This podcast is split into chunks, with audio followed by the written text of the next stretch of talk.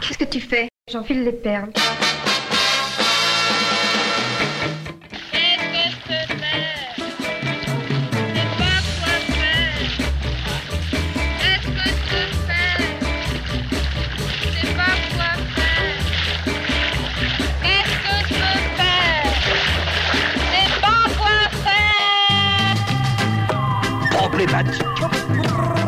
Aujourd'hui, la femme, elle a envie, par exemple moi, la seule possibilité que j'aurais de pas être artiste, c'est d'être enceinte tous les neuf mois.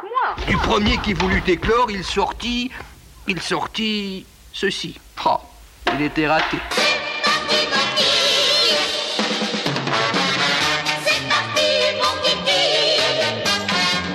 Éclore, le podcast de la création artistique.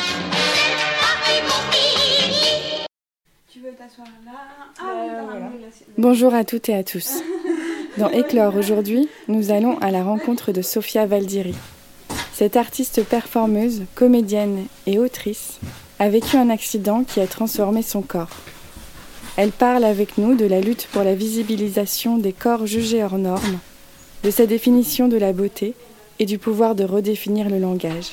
Je suis allée la voir, confinement oblige, chez elle en train de travailler sa dernière création, Submersion. Je suis Sophia Valdiri, euh, je suis actrice et j'écris aussi.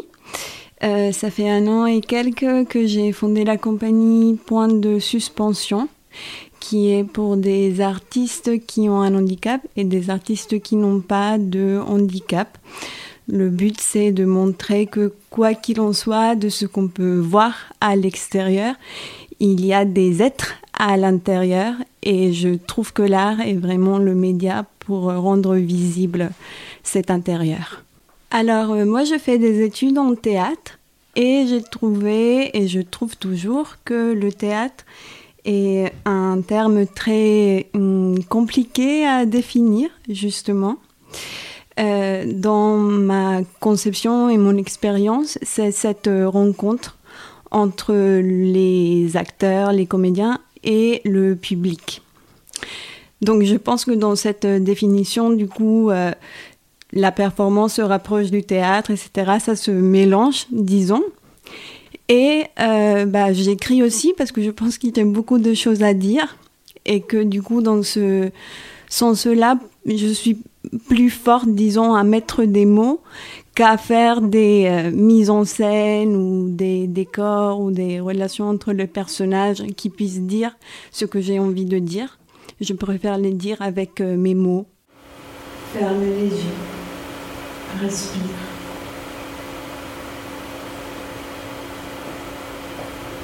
Nos pieds touchent l'abysse. Le vide devient tangible. Une douce impulsion et le vent rentre.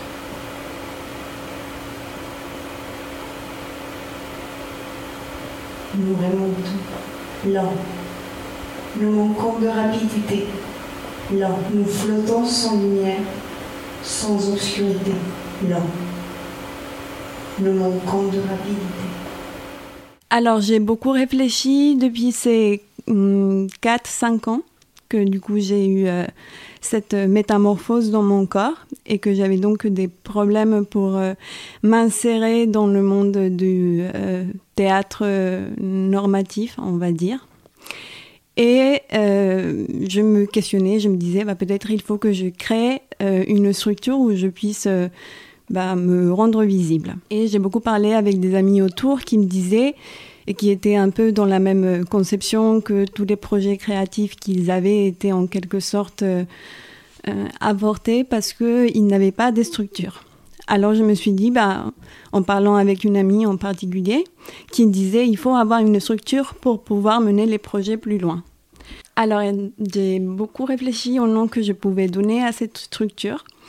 Et euh, mon idée avec euh, point de suspension, que du coup point c'est au singulier et suspension c'est au pluriel, euh, c'est que c'est un, un, point qui du coup pour moi est la création artistique, que ce soit le théâtre, la performance, l'écriture, la danse, auquel on s'accroche et on peut avoir différents hum, chemin de suspension.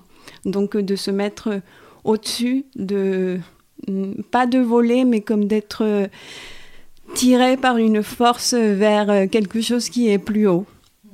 J'avais en tête un projet qui s'appelait Elle suspendue, euh, qui est donc cette idée de euh, voler, mm, c'est-à-dire de... Bon, c'est un, poème de, de euh, Berman, la poétesse autrichienne, qui dit que toute personne qui tombe a des ailes. Et donc, je me disais euh, que ça résonnait énormément en moi, puisque j'ai eu un accident il y a cinq ans et que mon corps a été métamorphosé. Et du coup, je me retrouvais dans cette idée que bah, toute personne qui tombe a des ailes. Et donc, ce projet le suspendu a vu le jour dans ma tête. Et l'idée, c'était donc de voler, d'être euh, vers le haut, on va dire. Et quand j'ai commencé à travailler euh, pour le mener et réaliser ce projet, ce qui est sorti avec l'écriture, c'était plutôt euh, aller vers des personnages euh, mm, marins.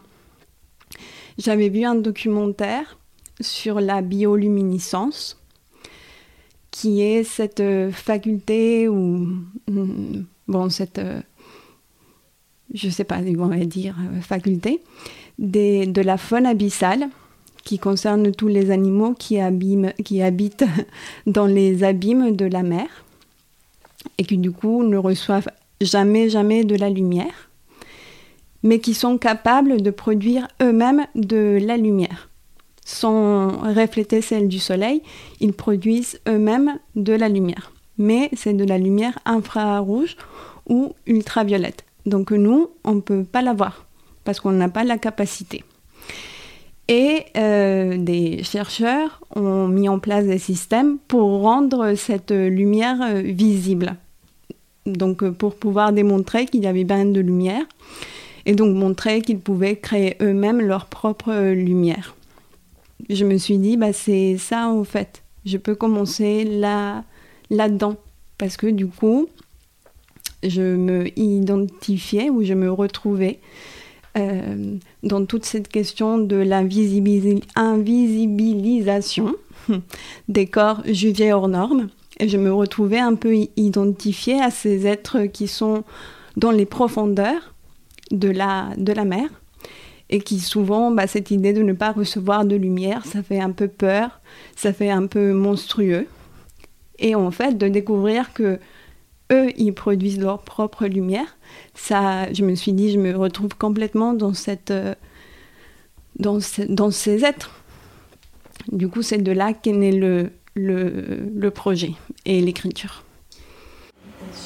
Impalpable palpitation, aquatique, palpitation, palpitation, aquatique.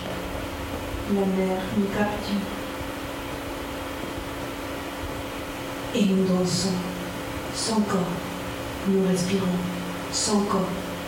Notre vision s'ouvre en fermant les yeux. Nos dents mangent le reflet des étoiles, notre peau est transparente. Suspendus dans les profondeurs abyssales, nous attendons et des graines poussent à l'intérieur de nos oreilles pour entendre la terre de dedans. Quand j'ai commencé à faire ce travail de submersion et que je l'ai présenté, c'était un endroit, et même quand je l'ai fait là tout à l'heure, où je peux laisser mon, du coup en fait pour les auditeurs qui ne me voient pas, j'ai des mouvements choréo-athétosiques, donc euh, j'ai des tremblements. Euh, dans mon membre supérieur droit, donc euh, mon bras droit, qui tremble. Et souvent, dans la vie quotidienne, bah, c'est pas que je le cache, mais il n'y a pas beaucoup de place pour, pour disons, pour qu'il s'exprime. Et quand je suis sur scène en train de faire submersion, je me dis, euh, bah, je le laisse et je ne vais pas me retenir. Euh, je ne vais pas mettre ma jambe, euh, si je suis assise, mettre ma jambe sur mon bras pour qu'on voit moins ou pour, pour qu'il fasse moins de bruit, mais je le laisse être. donc je sais que comme c'est très mouvementé, je dois rester Là, du coup, je suis allongée par terre et on voit le mouvement de mon bras, mais du coup, il n'y a pas d'autres mouvements qui vont distraire l'attention du public. Et sur la vidéo,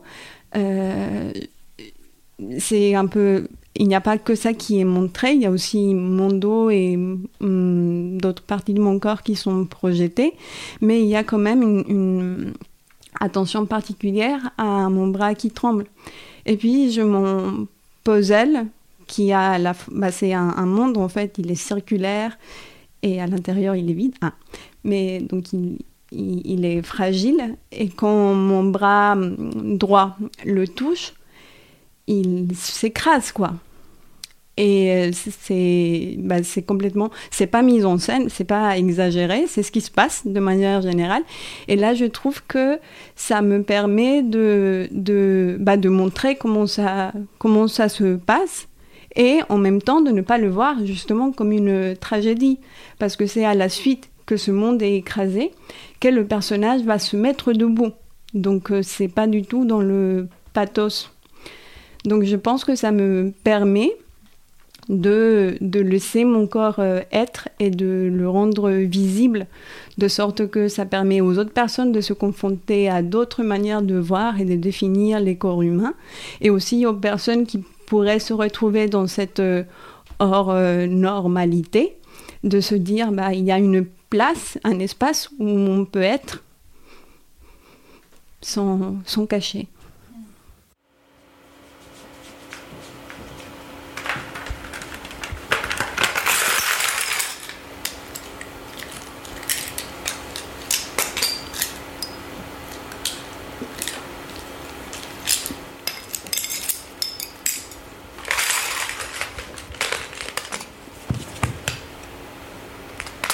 Le temps se renverse. Nous étions Nous étions rivières, entourés d'arbres et des oiseaux qui chantaient. Le vent soufflait sur les feuilles des arbres. Les pierres menaçaient nos pieds nus. Nous étions rivières. Le désordre ordonnait toutes choses. Nous étions rivières et nous coulions vers la source. La lune n'avait pas encore des cicatrices. Nous écoutions ce langage silencieux et le ruissellement de la nature. Nous étions un seul corps et nous combattions les monstres. Notre corps était complet et il occupait l'espace. Nous étions rivières. Au réveil, les flammes avaient effacé la source et nos traces. Avant l'accident, il y avait une, une doctorante à l'université, elle s'appelle Charlotte Ricci, qui, euh, elle était elle-même en situation de handicap, elle faisait un doctorat sur, et c'était elle qui l'employait, les corps jugés hors normes. Et j'avais été à l'atelier pour participer, euh, ça s'appelait l'atelier du manque. Et donc c'était pour euh, voir comment le, la différence pouvait amener à la, création. Et j'ai trouvé ça bah, très bien à l'époque. Et euh, après, j'ai eu l'accident, donc j'ai beaucoup parlé avec elle. Je l'ai rencontrée après l'accident et on a parlé sur d'autres euh, termes, disons, parce que maintenant j'étais passée de l'autre côté. j'étais plus valide, on va dire, valide entre parenthèses. Euh, j'étais du coup hors norme. Et euh, c'était mm, très bien de rencontrer quelqu'un qui réfléchit à ce sujet. Et depuis, je suis en train de lire son, mémoire. Et justement, elle porte euh, une attention particulière à la manière dont on se nomme. Euh, et donc, bref, je reprends son, son, sa manière de se dire hors norme. Mais il n'y a pas que elle, parce que toutes les personnes qui sont en situation de handicap, on va dire, en fait, toutes, elles partent du principe qu'en fait, il faut réinventer le langage et se réinventer. Et moi, c'est pour ça que je parle, bah là, comme tu peux voir, d'un alphabet euh, et que je parle de redéfinir la beauté. C'est parce que euh, tu dois te réinventer et réinventer le langage et réinventer la manière de te nommer parce que justement, handicap, c'est trop. Euh, ça, ne veut rien dire de manière générale et c'est réducteur. Et du coup, tu te réappropries les, les mots pour te nommer toi-même d'une autre manière.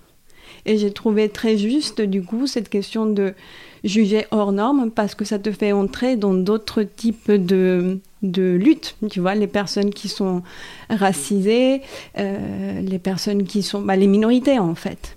Les personnes qui sont, je sais pas, travesties. Pas mal de. Mm, bah, de, de, de, facteurs qui sortent de ce qui est catégorisé normal et du coup ce qu'il faut rendre visible. Nos larmes étaient invisibles dans la mer. Nous buvions le sel. Nous avons perdu nos signes, nos mots, nos lettres. Et secrètement, maintenant, lentement, nous apprenons à faire de la couleur sans soleil. À voir sans yeux et à crier sans voix, à toucher son peau et à écrire son langage. Nous pouvons marcher sans jambes, comme une plante grimpante enracinée de l'océan.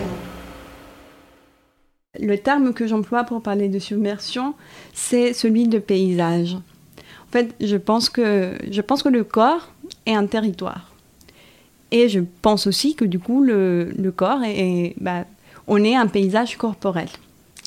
Et euh, moi, je suis partie justement euh, sur un article que j'avais lu, euh, je ne me rappelle pas où, mais, c'est des, paysages abîmés.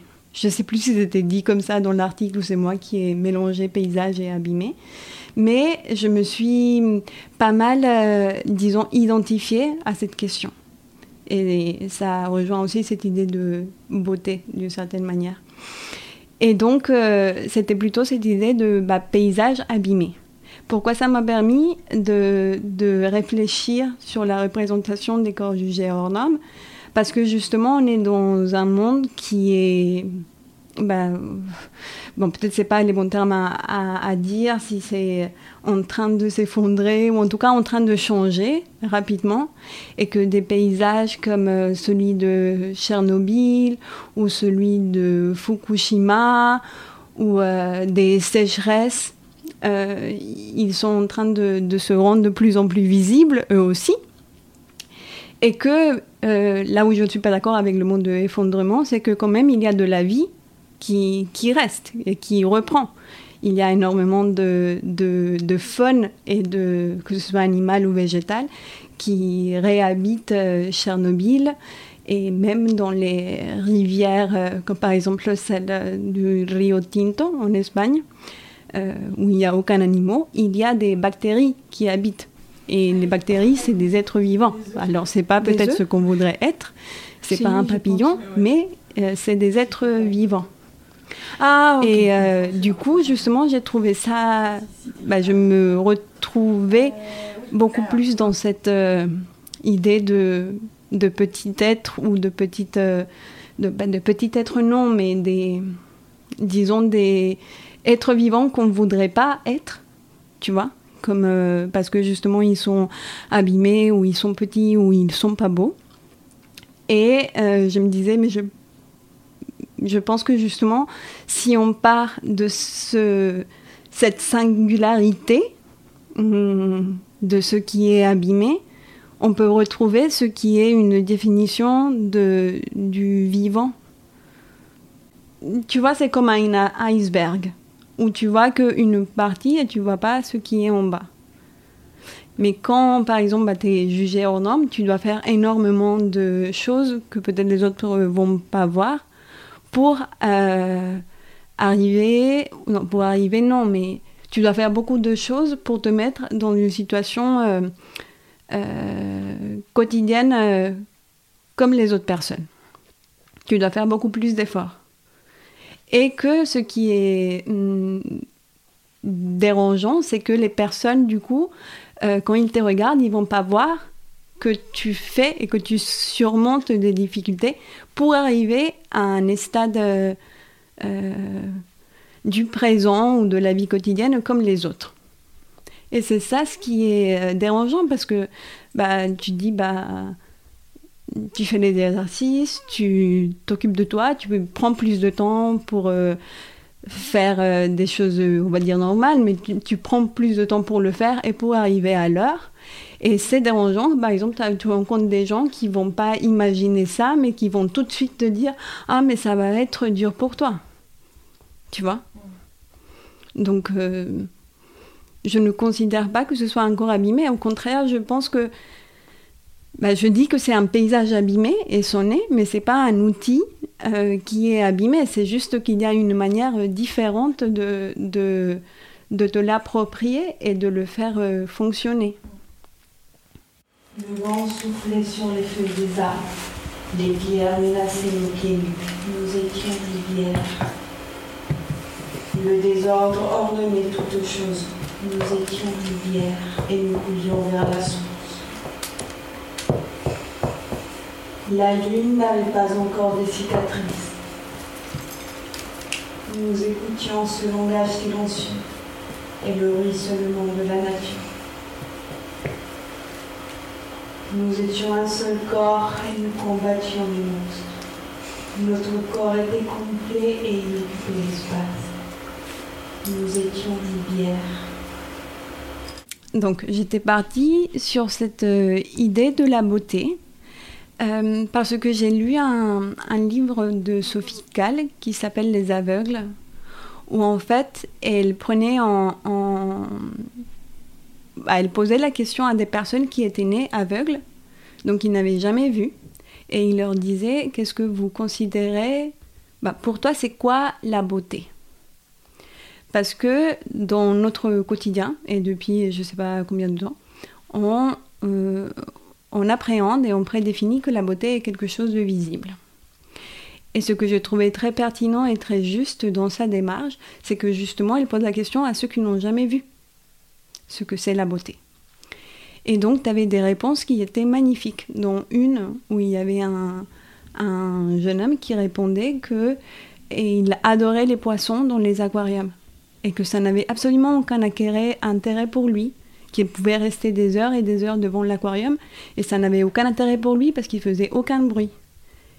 Et il disait alors pourquoi je le fais? Bah Parce que c'est beau. Et bon, il y avait énormément de réponses euh, de ce type. Mais en fait, ce que tu te rends compte et ce que tu... Bah, ça te permet de, prendre conscience que la beauté n'est pas quelque chose que tu vois, mais c'est une rencontre, en fait.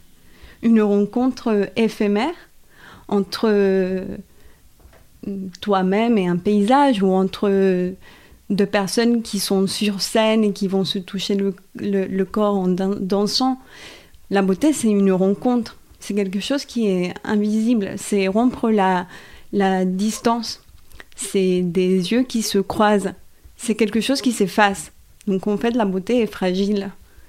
Et c'est pas un corps euh, normé, un corps qui est maigre, un corps qui est musclé. C'est pas quelque chose de visuel. Hum, la poésie aussi, elle est belle parce que bah, justement, il y a des, mots qui se joignent à un moment donné et voilà, la, la voix, elle sort et après, elle s'efface. La beauté est quelque chose qui, qui ne se voit pas. Ferme les yeux, respire. De temps en temps, nous remontons et percevons à nouveau les rayons du soleil qui traversent la mer.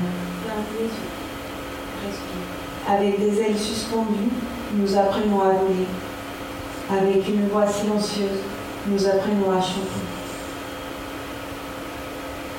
Et nous ramenons le pouvoir magique de l'eau, goutte à goutte, fragilité liquide, goutte à. Étant donné que du coup, j'étais droitière à la base, j'ai dû réapprendre à écrire avec euh, ma main gauche. Et euh, bon, je préfère écrire à la main, mais des fois c'est un peu plus euh, compliqué parce que soit des fois j'écris trop vite et du coup j'ai du mal à me relire, soit je suis fatiguée, soit c'est beaucoup des feuilles, donc euh, je dois le faire à l'ordinateur. Mais j'ai dû prendre des claviers euh, particuliers pour que ce soit plus simple de le faire avec une, une main. Et j'ai rencontré plein de ergothérapeutes qui m'ont parlé et plein d'amis qui sont complètement valides, qui n'ont aucun handicap mais que du coup ils sont dans l'ère technologique et qui préfèrent, au lieu de taper, ils utilisent ce logiciel qui s'appelle Dragon Speak Voice ou quelque chose comme ça où tu parles. Et en fait, c'est le programme qui écrit à ta place. Et donc, euh, je l'ai acheté, j'ai investi pour avoir euh, cet outil. Et j'ai pas pu l'utiliser parce qu'il fallait du coup parler et donc émettre des sons pour euh, écrire. Et pour moi, l'écriture, c'est quelque chose de très bah, silencieux, justement. Je... C'est très, très paradoxal, mais du coup, je l'utilise pas, même si ça pourrait m'aider à que ce soit plus simple. Mais c'est pas non plus très compliqué non plus. Il faut juste que je m'adapte.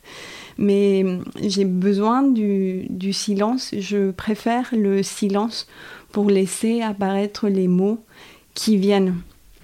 Et après, comme tu dis, je ne sais pas si c'est quelque chose d'intuitif, mais en effet, il y a des sonorités qui, qui viennent.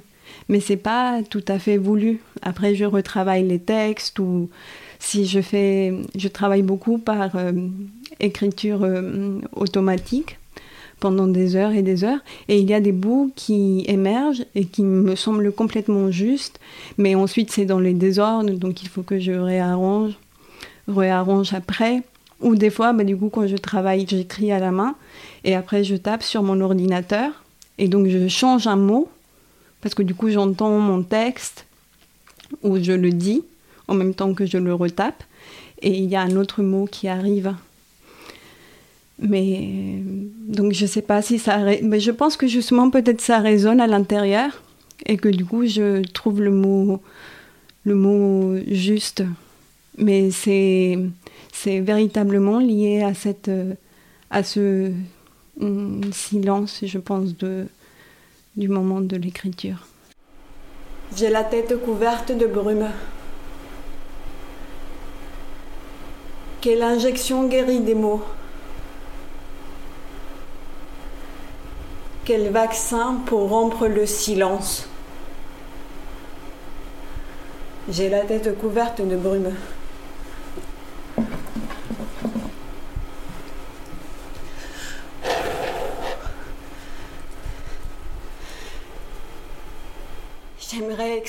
Ce qui se vit à l'intérieur. J'aimerais percer ma peau avec un bistouri de lettres. J'aimerais créer des mots transfusionnels. Je voudrais qu'ils soient éparpillés sur tous les mondes.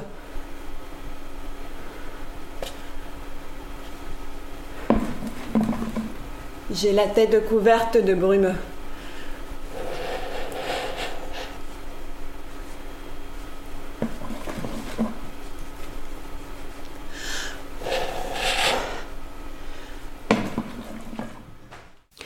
Mais du coup, si pour te revenir sur la question de, de l'alphabet, c'est euh, euh quelque, bah, c'est pas une méthodologie, mais un besoin que d'autres euh, artistes et créatrices qui sont elles-mêmes hors normes utilisent aussi.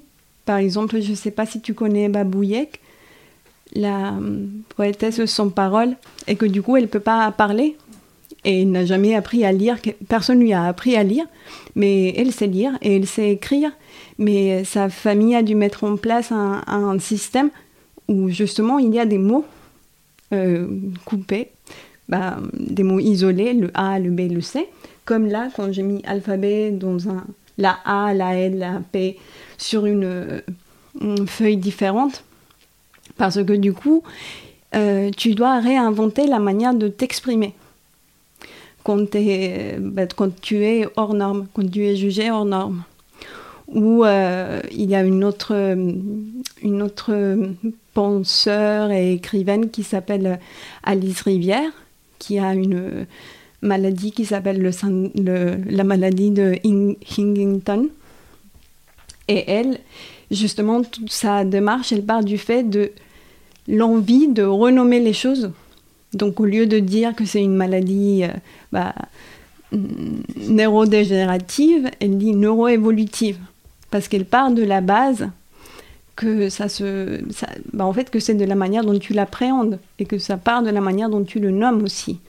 Et des possibilités, comment le langage, ça peut devenir une cage ou comment ça peut être, au contraire, des ailes que tu peux employer pour partir, euh, pas pour partir ailleurs, mais pour euh, voir les choses et pour les nommer et te nommer d'une autre manière. Mais tu dois le créer.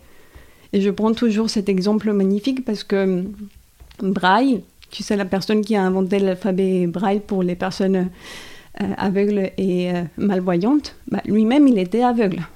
Mais c'est lui qui a dû inventer l'alphabet parce que sinon, qui l'aurait fait? Mais je ne peux que me mettre debout et m'occuper de mon maigre corps.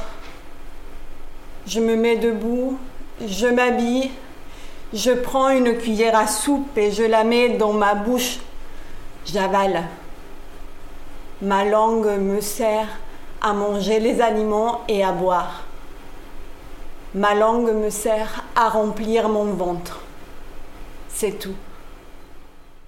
La pièce s'appelle Tebas Land. Hmm. C'est du dramaturge uruguayen Sergio Blanco. Il parle beaucoup de autofiction. Bah, d'ailleurs, le bouquin où c'est recueilli, ça s'appelle Autofiction. Et je me disais, peut-être je me retrouve là-dedans dans ma manière de créer. Euh, mais quand j'ai lu le texte, par exemple, et d'autres textes, hmm, je ne me suis pas tout à fait euh, retrouvée dans, le, dans, la, bah, dans les formes de récit. Et euh, j'ai aussi rencontré d'autres comédien lorsque j'ai participé à une formation sur le récit de soi, en voyant différentes méthodes de, de par exemple, euh, le théâtre coros en Italie, qui part du récit de soi pour faire les créations. Et on a vu les présentations, une présentation d'une de ces pièces qui a été faite à la cartoucherie en 2018. 2018. Et j'étais pas tout à fait euh, sûre de me retrouver euh, dans la démarche. Je sais pas. Je sais donc je sais pas si finalement on peut. Euh, c'est une vraie question que je me pose si c'est une question du récit de soi ou pas. Étant donné que par exemple dans mon cas particulier, dans ce que j'écris de submersion, euh, pour l'instant, mais je pense que ça va pas changer au cours de route. Je vais pas parler de l'accident que j'ai vécu il y a 5 ans et je vais pas employer les termes de mon dossier médical. Donc je ne suis pas sûre que ce soit vraiment vraiment de l'autofiction. Ou sinon c'est complètement de l'autofiction où du coup je me dis je m'identifie à, un personnage de la faune abyssale et ça donne un peu un une ambiance euh, onirique. Euh. alors peut-être oui, mais c'est une autre forme de autofiction. C'est pas, par exemple, Sergio Blanco utilise beaucoup de la mise en abîme, beaucoup, beaucoup. Moi, par exemple, je, ça m'a, ben, veux pas partir de, de ça. Donc euh, peut-être, je pense que c'est une forme de autofiction parce que, ben, je pense non, je suis sûre qu'on a chacun c'est mythologie personnelle, comme je le dis, mais je pense qu'on l'a tout le monde et coup, du coup, en partant de là, tout est autofiction.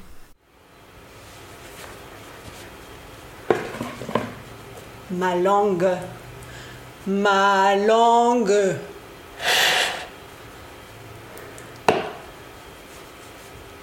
Je me trompe de langue.